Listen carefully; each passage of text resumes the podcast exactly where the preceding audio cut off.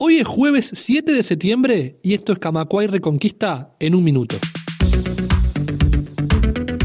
En el primer semestre de este año se cerraron 10 dependencias bancarias, según un reporte del Banco Central. El informe muestra también el importante incremento en la preferencia de los usuarios por los canales de pago electrónicos por sobre los tradicionales. Se agrava el conflicto en ANCAP.